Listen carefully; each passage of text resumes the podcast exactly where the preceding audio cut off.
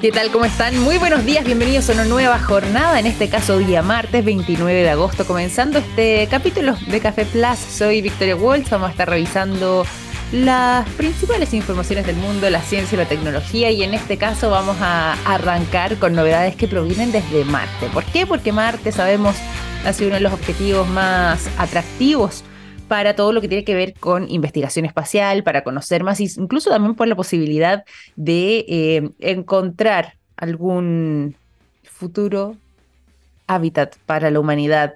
Eh, pensando quizás en alguna catástrofe, esperemos que no lleguemos a eso, ¿cierto? ¿Ah? Pero siempre ha estado dentro de eh, la lista de mm, atractivos y sobre todo además de planetas que pudiésemos quizás vaya a saber uno, ¿ah? eh, llegar a habitar en un futuro. Bueno, por lo mismo, muchas investigaciones, muchas misiones han estado centradas en el planeta rojo y recientemente se acaba de confirmar algo que, eh, bueno, se había mencionado en varias oportunidades, no es la primera vez, simplemente ahora se confirma una...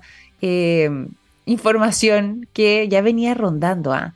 y dice relación con la presencia de agua en el planeta rojo. De hecho, se encuentran nuevas pruebas de que esta agua estaba alojada en uno de los volcanes más elevados que existe actualmente en el eh, sistema solar. El nombre del cráter que está ahí en Marte es Yelwa. Y em, fue justamente ahí, en el cráter del volcán, eh, donde se logró encontrar, o más bien identificar, una aureola que probaría que se generaron deslizamientos a causa de, por supuesto, lava, porque estamos hablando de un volcán, pero también del agua. Estas imágenes las captó la sonda espacial Mars Express y que ha logrado además determinar que todo lo que es la superficie que va rodeando este volcán, que es conocido o lo, llamamos acá Monte Olimpo de Marte, viene siendo además uno de los más elevados del sistema solar y es justamente ese lugar que habría sufrido distintas avalanchas, distintos deslizamientos que eh, pudieran haber ocurrido, uno, obviamente por la acción de la lava, y dos, como les decía antes, por la acción del volcán. Esta sonda que ha estado investigando, captando estas imágenes, Mars Express, es una de las sondas de eh, la Agencia Espacial Europea. De hecho, desde ESA, como lo conocemos por sus siglas en inglés, eh, envió esta información y vino a respaldar lo que ya era una especie, no es secreto a voces porque no es que fuera secreto, pero no lo habíamos podido confirmar del todo. La idea de que hubiese existido en la superficie del planeta rojo, ¿ah? porque bien sabemos también em, se habla de la presencia de agua, pero bajo la superficie, alojada dentro, podríamos decir, del planeta. Bueno, en este caso, la idea en la superficie con eh, agua pudo haber sido una realidad hace millones de años atrás y habría sido agua que tendría la eh, posibilidad de fluir libremente, es decir, no estamos hablando de poca agua, pudo haber sido una cantidad importante eh, pareció un manantial, quizás no da para un río, pero sí por lo menos eh, habría podido correr eh, libremente y eso es una de las cosas que también llama la atención de los científicos. Para contextualizar un poco más respecto a lo que es este Monte Olimpo, que como les decíamos, es uno de los más grandes además de todo el sistema solar, al menos de los que como especie hemos podido detectar, fue descubierto este volcán en el año 1971 gracias a un trabajo que realizó la NASA junto a la nave espacial llamada Mariner 9, que determinó que este Monte Olimpo tendría una altura de 2.5 veces más elevada que la que eh, actualmente posee el Monte Everest, es decir, 21.9 kilómetros de altura sobre el nivel del mar sería el tamaño de eh, el Monte Olimpo, la cumbre más elevada eh, del planeta rojo, pero también, como decíamos antes, una de las más grandes dentro de todo el sistema solar, 2.5 veces más grande que el monte Everest. Y es justamente, imagínense ustedes el trabajo que tuvo que hacer esta sonda de poder encumbrarse hasta allá arriba para poder captar estas imágenes del monte Olimpo y lograr determinar que en su cráter, que lleva por nombre Yelwa, sí eh, hay rastros de lo que podrían ser eh, aureolas de manchas de agua que se habrían generado por algunos deslizamientos a causa de la lava, pero del el agua que en algún momento habría tenido el planeta rojo, es decir, hace millones de años atrás. Ahora, como todo esto puede haber influido en la formación de la superficie marciana, bueno, eso es eh, uno de los aspectos que van a seguir investigando, porque al menos ya determinando que este deslizamiento de material rocoso se pudo haber generado por la presencia de agua eh, que se iba propagando además hacia la superficie de Marte, eh, sumado además a la erosión que pudo haber añadido también el paso y el correr de los vientos, sumado también a la lava eh, pudo haber generado que también gran parte de lo que es la superficie marciana, hoy por hoy cubierta de polvo, pues se pudo haber trasladado desde eh, rincones tan recónditos y elevados, en este caso como este monte, eh, el Monte Olimpo, o más bien este volcán, el Monte Olimpo que a través de este tipo de deslizamientos pudo haber ido propagando gran parte de su rastro sobre el resto de la superficie del planeta. Novedades que provienen de eh, la ESA, la Agencia Espacial Europea, que está haciendo noticia en este caso con novedades atractivas de eh, la posibilidad de agua en Marte. Y bueno, lo que surge inmediatamente después es que si hubo agua en Marte, ¿habrá existido vida? Mm, ¿De qué ha planteada la pregunta? Bueno, bien también le hemos contado hace poco, existió eh, un importante científico que mencionaba toda esta teoría, ¿cierto? Y que él señalaba que, eh, bueno, sí, hubo vida en Marte, pero nosotros, con nuestras investigaciones como humanidad, allá por la década de los 70, terminamos aniquilándola. ¿Se acuerdan de ustedes que habíamos hablado de eso? De hecho, es más, él, este em, destacado científico, voy a buscar el nombre, su nombre, Dirk Schule Makuch, un eh, astrobiólogo alemán que además ha estado trabajando también en eh, distintas casas de estudio en Estados Unidos, en Alemania, él es PhD en geociencias de la Universidad de Wisconsin, Milwaukee y además presidente de la Sociedad Alemana de Astrobiología. No es cualquier persona, él señaló, recordarán ustedes, hace ya algunas semanas lo conversamos acá en el programa, de que sí, que hubo vida en Marte, vida eh, no como eh, imaginamos quizás los seres humanos, así parecía la vida de la Tierra, pero sí eh, vida quizás en un eh, estado todavía un poco más atrasado respecto a su evolución. Sin embargo, habría muerto con la llegada del viking uno, cuando llegaron a Marte y ahí él atribuye que se habría destruido las pruebas que demostrarían la existencia de vida en el planeta rojo. Bueno, al menos con este descubrimiento de agua, esa interrogante vuelve a plantearse, la teoría de este importante astrobiólogo vuelve a reflotar, pero vamos a ver cómo sigue evolucionando también el resto de la investigación que puedan seguir recogiendo desde la Agencia Espacial Europea a través de esta sondas. Vamos a continuar acá en el programa, vamos a seguir revisando información, pero ya son las 9 de la mañana con 12 minutos y antes de irnos a la conversa, nos vamos a ir a la música, así es, vamos a abrir esta jornada en grande y por lo mismo los dejo a continuación cuando ya son las 9 de la mañana con 12 minutos junto al sonido de Oasis. La canción Live Forever es lo que suena a continuación. Ya son las 9 de la mañana con 17 minutos. Momento de contarles a todos ustedes lo siguiente. Hay productos que nos han acompañado toda la vida, como el yogo, presente en el área de la salud, el nitrato de potasio en la industria de la alimentación, las sales solares, energías limpias y el litio en la electromovilidad. Los productos de SQM ayudan a mejorar nuestra calidad de vida y toda la información la puedes encontrar disponible en su sitio web sqm.com.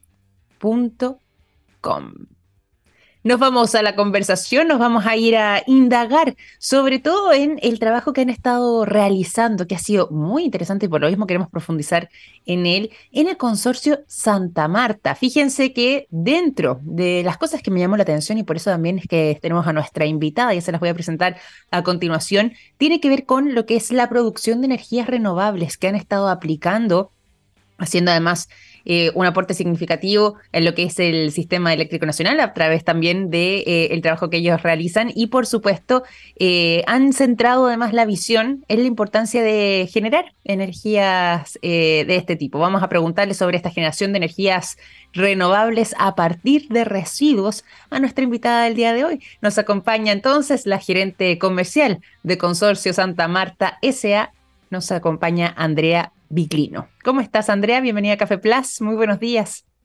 Hola, buen día, Victoria. Muchas gracias por la invitación. Qué bueno tenerte por acá, Andrea, para que conversemos de todo esto antes de que nos vayamos además a todo lo que tiene que ver con la eh, generación de energías renovables, que además es un tema que nos gusta, nos interesa muchísimo. Cuéntanos un poco de Consorcio Santa Marta. Hemos estado en alguna oportunidad conversando, pero para contextualizar también a quienes se van sumando a nuestra sintonía, el trabajo que ustedes realizan. Sí, es muy importante dar a conocer. Santa Marta es una empresa que trabaja en la gestión integral de residuos, ¿ya? Acá en Santiago, la región metropolitana, ya llevamos más de 20 años operando una estación de transferencia y un relleno sanitario. Y desde el año 2019 estamos a cargo de la operación del Centro de Tratamiento Integral de Residuos, está ubicado en Antofagasta, donde hay un relleno sanitario, pero también una planta de compostaje y de valorización, de separación. Y desde el año, desde el año 2013 que estamos generando a partir del biogás que se genera por la degradación de los residuos. No, que ha sido un, trabajo importante además ahí, eh, bueno, con una década, como mencionabas tú, de experiencia, pero también eh, siempre innovando, siempre indagando. ¿Cómo es que comienza Santa Marta a producir energía renovable? ¿Qué fue lo que los motivó para comenzar con esta visión? Mira, originalmente eh, partimos nosotros con el tema del manejo del biogás el año 2006. ¿Ya? Los residuos, la fracción orgánica de los residuos genera biogás, ¿ya? Y la mitad del biogás eh, corresponde a un gas de efecto invernadero, que es el metano. Nosotros desde el año 2006 teníamos un proyecto registrado en las Naciones Unidas, identificado como estos proyectos de mecanismo de desarrollo limpio, ¿Sí? porque finalmente lo que nosotros hacíamos era capturar el biogás, eh, utilizarlo eh, para lo quemábamos con una eficiencia alta en la destrucción del metano, por lo tanto vendíamos bonos de carbono. Y así estuvimos durante seis años trabajando, adquirimos harta experiencia respecto a mejorar la la eficiencia de captura, todo lo que tenía relación con el monitoreo de los distintos parámetros del biogás. Por lo tanto, adquirimos toda la experiencia y la evolución natural era, después de partir con este proyecto de quema y destrucción de metano, eh, apuntada naturalmente a la generación de energía. Y es por eso que el año 2013 comenzamos a utilizar este mismo biogás, pero como un combustible para generar energía. Entonces, así fue la evolución porque llegamos eh, a la generación de energía, como te digo, que partió en agosto del año 2013, con una central de original. Partió primero con ocho motores, teníamos una capacidad instalada de, 18, de 16 megas, y el año 2015 se amplió a dos unidades más, o sea, quedamos con una capacidad instalada de 20 megas. Y desde ese momento, o sea, ahora cumplimos hace muy poquito, ahora en agosto, o sea, el 13 de agosto, cumplimos ya 10 años operando en la generación e inyección de energía RNC, porque está catalogada como una energía renovable no convencional.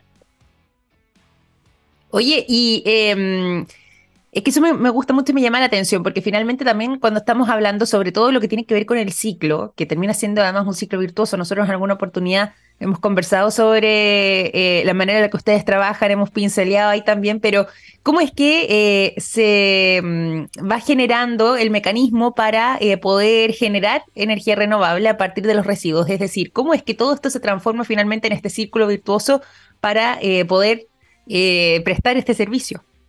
Claro, mira, te explico. Nosotros, como te contaba, operamos una estación de transferencia y un relleno. Te voy a explicar todo el ciclo desde que llegan los camiones recolectores a la estación de transferencia, que es un punto intermedio desde donde se generan los residuos hasta donde se disponen. El sentido de una estación de transferencia es poder optimizar los recursos del tiempo de nuestros clientes. La gran mayoría de nuestros clientes municipales eh, son de la zona sur de Santiago. Por lo tanto, tenemos que eh, lograr atenderlos lo más rápido posible y es por eso que esta estación de transferencia está ubicada en este punto intermedio donde se generan hasta donde se dispone finalmente. Acá llegan los camiones recolectores, se transfieren a unos camiones de mayor capacidad, que son los nuestros, que más o menos equivalen a cuatro camiones recolectores, y este camión parte en dirección al relleno junto con, como te decía, con optimizar los recursos de nuestros clientes, también tiene un impacto ambiental eh, significativo en términos de impacto vial, por ejemplo, porque finalmente transitar un camión entre la estación y el relleno tiene un impacto mucho menor que que esté transitando cuatro camiones desde el punto de generación hasta la disposición final.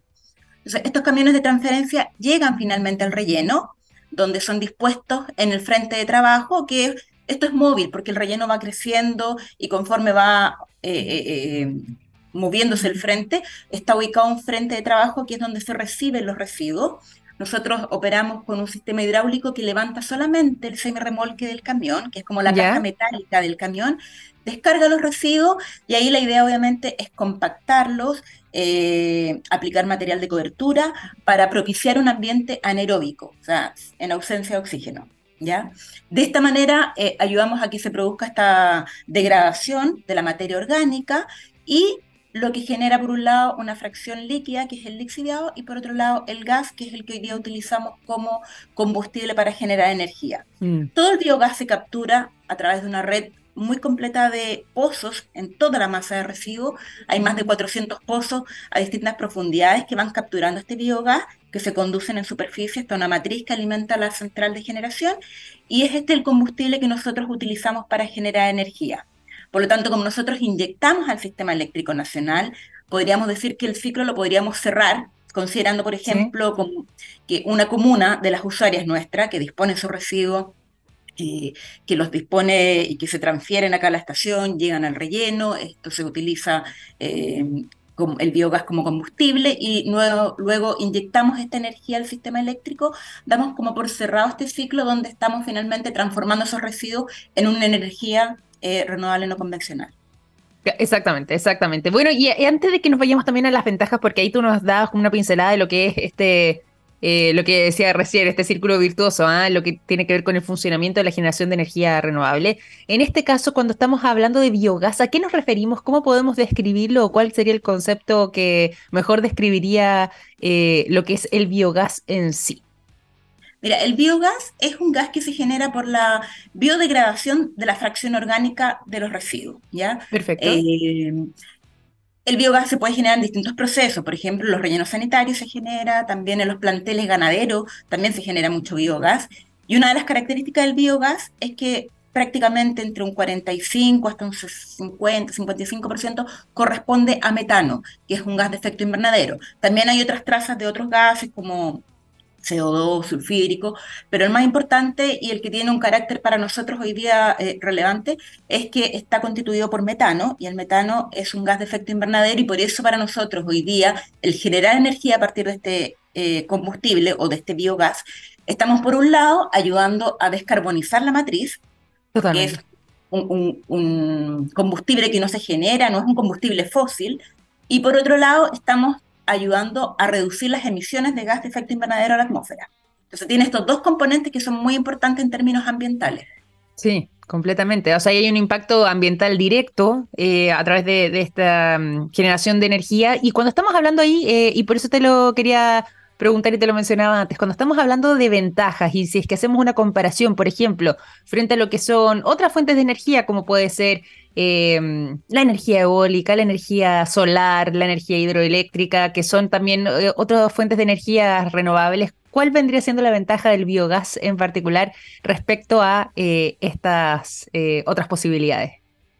Claro, una de las ventajas de nuestra energía, que bueno, junto con ser energía renovable no convencional, a diferencia de las otras que tú mencionaste, como por ejemplo la eólica o la solar, es que nosotros estamos disponibles o tenemos capacidad de generar energía las 24 horas todos los días del año, a diferencia de la solar, por ejemplo, que depende obviamente de la radiación o la eólica del viento.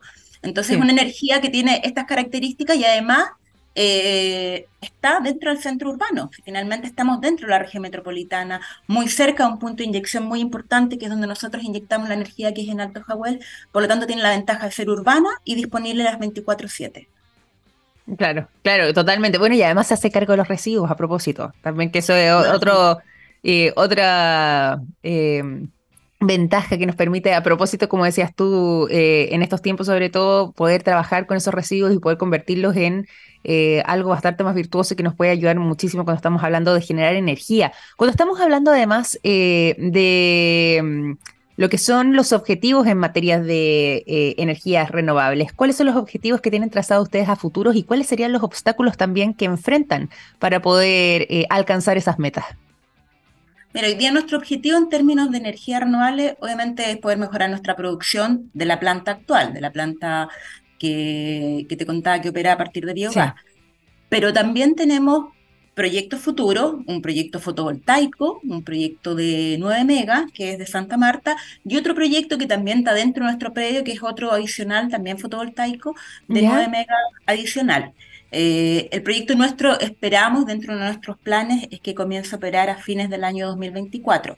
Ah, maravilloso. Entonces, aprovechando nuestra línea, que tenemos una línea que, tenemos la capacidad para poder también inyectar toda esta otra energía que provendría de, una fuente, bueno, solar. Claro, Claro, oye, pero esa es una tremenda posibilidad y lo bueno además es que está trazada para un futuro relativamente cercano, el próximo año, fines del otro año, pero ya estamos hablando de un plazo bastante breve. ¿Cómo va a hacer ese impacto también eh, a propósito o cómo lo pronostican ustedes o, lo van proyectando a futuro respecto a lo que puede estar pasando también con la ciudad de Santiago, que somos eh, esta cantidad importante de, habitantes, pero ustedes están concentrados justamente en un área donde la población que reside ahí es muy elevada. Claro, para nosotros, bueno, eh, ya está en proceso este proyecto, como te decía. Hoy día una de las dificultades tal vez para la energía fotovoltaica es la que debes tener algún tipo de almacenamiento, por lo tanto, Perfecto. está pensado tener eh, eh, este proyecto que comience primero con, solamente con los paneles, pero tener la posibilidad de eh, conectar después baterías de almacenamiento. Perfecto. Que hoy día el costo es muy alto, por lo tanto va a partir el proyecto solar solamente con los paneles, pero sí con la posibilidad de después conectar cuando ya el costo o el valor de las baterías baje, poder eh, tener también este sistema de almacenamiento para que la energía solar no sea solamente dependiendo de, la, de las horas, sino también poder tener la capacidad de almacenar para poder inyectar eh, durante más tiempo. Sí, ese, ese desafío aquí lo hemos conversado en otras instancias en el programa y sigue siendo uno de los más, eh, eh, uno de los más eh, complejos hoy día de abordar, pero todos tienen una visión positiva respecto al paso del tiempo para poder justamente almacenar esa energía y que no termine, entre comillas, desperdiciándose, sino, que podamos utilizarla libremente o a disposición cuando, cuando la necesitemos, porque justamente vamos a tener esta capacidad de, y esta posibilidad de almacenarla. Cuando estamos hablando también ahí, y, y lo quiero agregar también en la palestra, porque de repente surgen estas dudas de parte de quienes nos escuchan. ¿Qué pasa con la rentabilidad? ¿Es rentable hoy en día la energía renovable? Y em, si es que finalmente, más allá de las rentabilidades, también se convertirá en una necesidad, dado el camino que hemos estado viviendo aquí como planeta ya eh, respecto a las necesidades que tenemos frente a hacernos cargo del cambio climático, toda la situación ambiental, qué tan rentable termina siendo la energía renovable y qué tan fundamental es para nuestro futuro. Bueno, hoy día eh, Chile adquirió un compromiso que busca que nosotros lleguemos a la carbono neutralidad del año 2050. Por eso estamos en un proceso de transición energética que lo que busca es impulsar que gran parte de la generación de energía provenga de fuentes renovables no mm. convencionales. Em, el tema de la rentabilidad, bueno, son proyectos de alto costo. Eh, hoy día, nuestro proyecto específicamente, nosotros vendemos a costo marginal, no tenemos un contrato, inyectamos nuestra energía y finalmente el precio que nos pagan a nosotros por inyectar esta energía depende de muchos factores, que es el que define el costo marginal, que, que es lo que, cuánto sale inyectar un kilowatt más de energía y que el coordinador o el sistema eléctrico nacional lo define de manera de buscar eh, la energía más económica posible. Por lo tanto, hay horas, por ejemplo, una de las dificultades que en la pregunta anterior me gustaría haber eh, también mencionado, una de las dificultades que nosotros hemos visto, por ejemplo, como central, eh, somos una central térmica, pero en base a un combustible renovable, dependemos, finalmente, nuestra inyección de energía o nuestra operación depende del coordinador que va que nos saca en algún momento del día, cuando el costo de la energía es más bajo que nuestro costo variable. Y eso significa que muchas veces nosotros no podemos generar las 24/7, ¿ya? Tenemos la capacidad de hacerlo, pero finalmente por condiciones económicas del sistema te sacan. Y eso implica que tenemos que, bueno, dejar nuestros motores a un mínimo técnico, no podemos generar eh, energía. Y finalmente, como te digo, eh, estamos de alguna manera desperdiciando gran parte de este combustible que podríamos estar utilizando para generar energía, más aún en el contexto actual, porque todos sabemos que pues. La crisis climática, eh, de alguna manera, está relacionada con la presencia o la emisión de gases de efecto invernadero. Entonces, para nosotros es súper frustrante sentir que no podemos inyectar energía por término, por, por, una condición, como digo, económica, que no nos permiten eh, eh, generar la energía un par de horas en el día, lo que genera una contradicción de alguna manera porque tenemos el combustible, pero no lo podemos finalmente eh, utilizar para generar energía, pero por estas condiciones donde el coordinador obviamente debe buscar la forma de producir energía de manera más económica posible. Sí, pues totalmente, totalmente. Y qué bueno que además lo hayas mencionado y que, que hayamos podido profundizar. Para eso también tenemos el tiempo para, para poder ahondar en esta conversación, porque justamente eh, es parte de las dudas que, que, nos surgen y que, como decías tú, pueden estar puestas también en lo que eh, permite el desarrollo para poder finalmente alcanzar las metas que todos nos hemos trazado, como decías tú, quizás ya eh, a nivel país, eh, incluso con una mirada un poco más global, pero también ustedes mismos desde Consorcio Santa Marta. Para quienes quieran profundizar, conocerlos un poco más, eh, ¿de qué manera se pueden contactar? ¿De qué manera pueden conocerlos? No sé si tienen presencia además en redes sociales. Cuéntanos cuál es el mejor mecanismo. Sí, bueno, nosotros tenemos la política de puertas abiertas. Permanentemente estamos recibiendo, bueno, parte de nuestra comunidad, eh, recibimos muchas visitas de universidades, de colegios, por lo tanto las puertas están abiertas para que se contacten. Nuestra página web es www.cfmarta.cl. También tenemos nuestras redes sociales en Instagram, que es Gestión Sustentable CL, donde también pueden ver parte de nuestras actividades, no solamente en términos ambientales, sino también nuestro aporte con la comunidad, porque entendemos que somos un proyecto que debe trabajar con su comunidad se trabajamos fuertemente con, con, todas las comunidades, con todo nuestro entorno y es ahí donde también pueden ver parte de nuestro trabajo.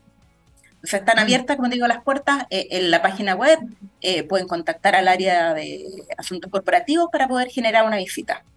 Fantástico, y qué bueno, me gustó eso, ¿ah? que tengan esa mirada de políticas abiertas, de puertas abiertas, perdón, esa política de puertas abiertas para que puedan ir visitarlos, no solamente la comunidad, también ahí decías colegios, universidades, poder conocerlos, eh, acceder y además que estamos hablando, como decíamos antes, de eh, la generación de energía que hoy por hoy se está volviendo indispensable en distintos lugares de nuestro planeta y que, al menos en el caso chileno, ustedes han venido trabajando fuertemente en aquello, todo lo que tiene que ver con energías renovables, todo lo que tiene que ver con la generación de energía a partir de residuos, así que eh, por lo mismo puede ser una visita muy interesante para realizar. Bueno, y si no, quienes nos escuchan quizás desde otras latitudes, están un poco más lejos, eh, las redes sociales, como mencionaba recién Andrea, sumado también al sitio web para poder conocer más en profundidad. Te quiero agradecer, Andrea, por habernos acompañado durante esta mañana, por contarnos más sobre el trabajo que están realizando en Consorcio Santa Marta. Qué bueno además que sigan explorando y que sigan creciendo y avanzando en lo que es la, en la línea de la producción de energía eh, renovable a partir de residuos. Estamos además en, en, esa misma sintonía, así que nos alegramos mucho también de estas novedades que nos estás contando para el 2024 que viene con puras cosas buenas, ¿ah? Con harto crecimiento. Con harto crecimiento. Esperamos que pueda partir nuestra central fotovoltaica. Y muchas gracias por la pues. invitación. Muchas gracias. Gracias a ti, Andrea. Un gran abrazo. Que estés muy bien. Gracias. También tú. Adiós. Adiós. 9 de la mañana con 36 minutos. Andrea Viglino, gerente comercial de Consorcio Santa Marta S.A., conversando con nosotros aquí en Café Plus. Vamos a irnos directamente a la música porque tenemos más informaciones para compartir con todos ustedes y por lo mismo a continuación los quiero dejar con el sonido de Google Dolls. La canción Black Balloon es lo que suena a continuación. 9 de la mañana con 41 minutos seguimos aquí en Café Plus para contarles a todos ustedes lo siguiente, los productos de yodo de SQM están en tomografías con medios de contraste que sirven para diagnosticar el cáncer. Gracias a eso, millones de personas inician tratamientos oportunos. Los productos de SQM ayudan a mejorar nuestra calidad de vida y toda la información está disponible en su sitio web sqm.com. Nos vamos a la información, nos vamos además directamente a una novedad bien importante ¿ah? que está sucediendo en materia de medicina en nuestro país, sumada a la inteligencia artificial. ¿Por qué? Bueno, porque durante la jornada del día de ayer se conoció a quien eh, será la primera asistente médica virtual con inteligencia artificial de nuestro país. Su nombre, Igual que nuestra misma Universo, ¿ah? Cecilia. Así es. Y ya fue eh, literalmente lanzada, no ella, sino que se hizo el lanzamiento ¿ah? de eh, la utilización de esta tecnología que va a permitir eh, brindar orientación médica y además em, acompañamiento a los usuarios de, en este caso en particular, MediClick. Así es, ellos están con esta innovación instalando además eh, a través de este sistema de inteligencia artificial esta mm, eh, verdadera creación que a través de la utilización de ciertos algoritmos y también de algunos datos médicos que sean confiables, ¿ah? porque eso es lo más importante, busca ofrecer respuestas que em, los consultantes pudieran tener frente a eh, situaciones médicas que pudieran estar aquejándolos. Obviamente, cuando estamos hablando de eh, la entrega de información de síntomas, de, por ejemplo, em, datos sobre el estilo de vida, por supuesto, las condiciones médicas de la persona, edad, em, género, en fin, todo eso va em, a ser traducido como información para que junto con todos esos datos, se permita a través de Cecilia, esta asistente virtual con inteligencia artificial, poder eh, entregar algún tipo de acceso rápido, pero además confiable a lo que es información médica que pueda ser útil, relevante y por supuesto además valiosa para ese caso en particular y esas necesidades específicas del paciente. Que acabamos de, de mm, eh, señalar tiene que ver con eh, sus características propias y por lo mismo es muy importante también la entrega de esa información de parte del paciente mismo para poder desarrollar lo que tiene que ver con eh, estas recomendaciones, incluso con posibilidades de eventuales tratamientos en caso de que no se trate de algo tan pero tan grave. Bueno, lo bueno es que Cecilia puede entregar enormes aportes, señalan desde Mediclic además, a los pacientes entregándoles orientación, que muchas veces cuando uno está presentando ciertos síntomas, bueno, puede generar un poco de ansiedad no saber de qué se trata. Acá se entrega orientación, consejos prácticos para eh, la situación eh, a abordar, es decir, el manejo de esos síntomas en caso de ser, por ejemplo, algún tipo de accidente, bueno, cómo proceder eh, con los primeros auxilios y, por supuesto, además, otro tipo de recomendaciones, quizás un poco más generales, sobre el cuidado de la salud. La intención acá, han señalado, es educar a los usuarios. ¿ah? Eh, ahí hay un desafío enorme porque mm, eh, justamente en esa búsqueda de educación de los usuarios también hay que eh, ir guiándolos para saber en qué momento efectivamente sí conviene consultar, cómo serían los procedimientos, cuáles serían los medicamentos indicados para cada paciente y por supuesto además si es que hay más alternativas de tratamientos asociados para ellos, es decir, si es que hay una única manera de poder abordar el cuadro que aqueja a esa persona o si es que hay tratamientos alternativos. Todo eso es información que va a estar brindando Cecilia, esta primera asistente virtual con inteligencia artificial, que además, y esto es importante, ¿ah? no lo quiero dejar pasar, tiene la particularidad, a diferencia de un médico o de una persona que preste eh, quizás los primeros auxilios, bueno, Claramente nosotros como seres humanos nos cansamos, no podemos estar las 24 horas del día trabajando. Bueno, Cecilia sí lo está. 24/7 literalmente, ¿ah? trabajando para que los usuarios puedan acceder a la información que requieren en cualquier momento del día, mañana, tarde, madrugada, noche, da lo mismo porque eh, ofrecen esta posibilidad en lo que además desde Mediclick han señalado se trata de un entorno seguro, confidencial, ojo, esto también es muy importante respecto a lo que es la utilización de los datos personales de los usuarios, ¿ah? seguro, confidencial, para evitar que se comparta información respecto eh, a la privacidad y por supuesto a la salud de las personas y que eh, todo esto se rija, y así han señalado lo es, bajo todo lo que tiene que ver con las regulaciones que existen en nuestro país sobre el manejo de este tipo de datos de los pacientes. Aquí hay una ley bastante eh, categórica y bien eh, potente respecto a lo que es la información eh, privada y personal de las personas, así que acá también cumplen con todo eso. ¿Qué les parece aquí la llegada de Cecilia? Buen nombre además, me gustó. Cecilia, nuestra primera asistente virtual con inteligencia artificial que en este caso además viene a eh, entregar no cualquier tipo de asistencia, sino que asistencia médica virtual con la posibilidad de hacer las primeras recomendaciones y por supuesto, ante todo, generar eh, educación a través de la orientación de los pacientes. 9 de la mañana con 47 minutos. Vamos a seguir revisando informaciones, pero vamos a seguir también con buena música aquí en Café Plus. Los dejo a continuación con el sonido de placebo. La canción This Picture es lo que suena a continuación. 9 de la mañana con 50 minutos. Seguimos en Café Plus para revisar más informaciones y se acordarán quienes nos acompañan de manera permanente en el programa sobre eh, la mm, noticia que les entregábamos proveniente desde los Himalayas ¿ah? de eh, el hallazgo de una cápsula del tiempo como se conoce en la ciencia, ¿no? que es una cápsula del tiempo real, pero que eh, logró entregarnos información de cómo era el suelo, la especie, la flora, la fauna, en fin, de hace 600 millones de años atrás. Así es, lo encontraron directamente ahí incrustados en eh, los Himalayas y nos permitió en ese momento poder determinar sobre todo cómo eran los océanos en el pasado y las diversas formas de vida que podrían haber estado viviendo en la Tierra. Todo esto porque em, entregaba eh, vestigios de aguas saladas, de océanos que hubieran, que habrían estado, digo, eh, cubriendo esa zona de nuestro planeta, lo que daba cuenta además de eh, la poca cantidad de tierra quizás, o la inexistente incluso en ese momento que había, ya que estaba todo cubierto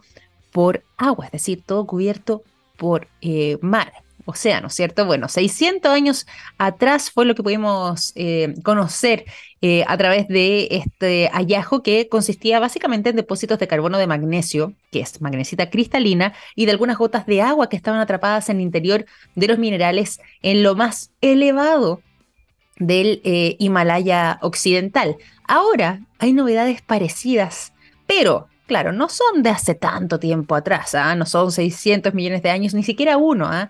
pero sí se encontró una nueva cápsula del tiempo que nos puede trasladar a cómo era uno de los lugares además más interesantes y atractivos y una de las cunas del desarrollo de eh, las sociedades y de la humanidad, como es eh, la zona norte de Irak, particularmente el río Tigris, este gran río que está ubicado en Asia Occidental y que fue, como decíamos antes, una de las cunas eh, más importantes para nuestro desarrollo. Bueno, esta cápsula del tiempo, como ha sido eh, apodada, nos traslada hace 2600 años atrás y fue encontrada al interior de un ladrillo. Sí, hay un grupo de ladrillos que estuvieron eh, utilizando los investigadores para poder, desde esa arcilla, poder em, identificar eh, distintos eh, rastros y distintas trazas que em, nos daban cuenta del tipo de barro que ofrecía el río Tigris y a raíz de eso poder determinar también, sumado, dicho sea de paso, del barro, pero sumado también a lo que es eh, la paja que se utilizaba e incluso excremento de animales para poder elaborar estos ladrillos. Y es justamente dentro de eh, estos ladrillos de arcilla que, utilizando algunos de sus fragmentos, pudieron eh, identificar distintos, distintos grupos taxonómicos que eh, nos daría cuenta de cómo eran las plantas que estaban eh, habitando en esa zona hace 2000, entre 2600 y 2900 años atrás. ¿ah? Ese es más o menos el rango de lo que se habría estado estudiando. Bueno, estas muestras lograron secuenciar el ADN del material vegetal que contenían tanto la paja como el barro que eh, componían esta arcilla, que era parte de estos ladrillos, y fueron 34 entonces los grupos taxonómicos de diferentes plantas que pudieron identificar, lo que nos daría cuenta de cómo era la flora de la época y eh, las partículas orgánicas que se alojaron en ese ladrillo, daría cuenta de todo esto. Bueno, fíjense que esto fue publicado recientemente por eh, Science Alert y da cuenta de la presencia de, que aquí se van a sorprender, ¿ah? de, los materiales que habrían estado alojados, ¿ah? la presencia de eh, una, mm, un ejemplar de la familia de las coles, ¿sí? Su nombre es Sae y es justamente la que más estaría componiendo eh, esta... Estos restos vegetales de, eh, o, uno de estos grupos taxonómicos más importantes dentro de lo que era la arcilla de este ladrillo. Esta, mm, esta planta, podríamos decir, es de la familia de las coles, pero también se relaciona al surgimiento de la mostaza. Además de eso, eh, también se encontraron eh, rastros de Ericae sae que es conocida como brezo, y también de material genético de abedules, de laureles e incluso rastros de zanahorias, perejiles y pastos cultivados. Todo esto fue un hallazgo muy, eh, muy emocionante, según señalaron algunos de los biólogos presentes en esta investigación, particularmente de la Universidad de Oxford, que ya están compartiendo esta noticia y que permite conocer un poco más cómo era esa zona de nuestro planeta, todo lo que tenía que ver con el río Tigre y sus alrededores, eh, hace ya aproximadamente 2.900 años atrás. Con esta información vamos a ir finalizando también este capítulo de Café Plus. Les quiero agradecer por habernos acompañado. Les quiero hacer una invitación y es a seguir a sintonía porque día jornada día martes, así que ya comienza la ciencia del futuro junto a Daniel Silva y nosotros mañana a las 9 en punto nos reencontramos con más programa a través de la transmisión de Radio TX Plus. Que estén muy bien, cuídense mucho, un gran abrazo. Chao, chao. Rayen Salud, la empresa chilena de informática sanitaria que fue pionera en el desarrollo e incorporación